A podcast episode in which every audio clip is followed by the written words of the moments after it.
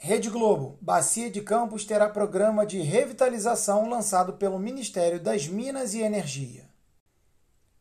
O objetivo é estimular a retomada econômica na indústria de petróleo e gás. A Firjan encaminhou uma série de contribuições como incentivo a investimentos em tecnologia aplicada e inovação. O presidente da federação, Eduardo Eugênio Gouveia Vieira, participou do evento online de lançamento da iniciativa. Assista a reportagem completa no link.